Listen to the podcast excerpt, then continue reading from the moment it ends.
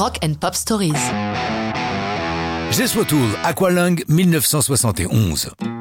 Aqualung, la chanson et l'album qui portent le même titre, n'auraient peut-être jamais existé si Jenny, l'épouse de Ian Anderson, le leader de Jess n'avait pas été photographe.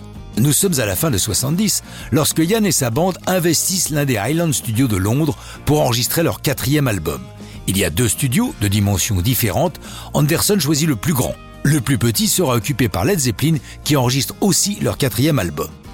Jenny Anderson vient de réaliser une série de photos sur les SDF, ce qui inspire à Yann la chanson et une grande partie de l'album. Comme il l'explique, Aqualung est une chanson sur la culpabilité qui nous anime lorsque nous croisons des sans-abri. Face à eux, nous sommes maladroits, confus et coupables. Nous soulageons cette culpabilité en leur donnant quelques pièces pour vite oublier leur regard dès que l'on a tourné le coin de la rue.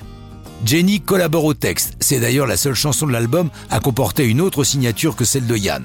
Le début des enregistrements entre décembre 70 et février 71 s'avère compliqué. Yann, pour commencer, a décidé de virer Glenn Cornick, bassiste historique du groupe, mais qui a plongé dans l'alcool et la drogue. Pas de ça pour Anderson.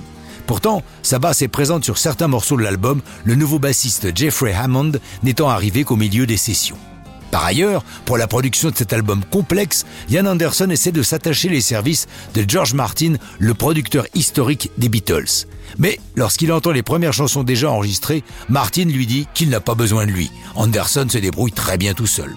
Ce sera donc Terry Ellis qui assurera la production aux côtés de Yann. Pourquoi la chanson s'intitule-t-elle Aqualung? Ce nom est choisi par Ian Anderson suite à la diffusion à la télé d'un documentaire, genre Commando Cousteau, et l'Aqualung est un équipement d'homme grenouille. À sa sortie le 19 mars 71, Aqualung devient le plus gros succès populaire de Jespo Tool, même si la chanson ne sort pas au single, car nous sommes dans l'une de ces périodes où sortir une chanson en 45 tours ne se fait pas. Car le rock s'est intellectualisé, les albums sont devenus concepts, une chanson ne doit donc pas être séparée du reste de l'œuvre.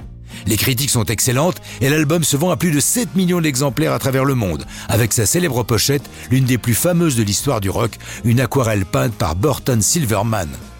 Aqualung connaît une seconde vie en 2017 avec l'album Just What All the String Quartets, mais ça, c'est une autre histoire de rock'n'roll.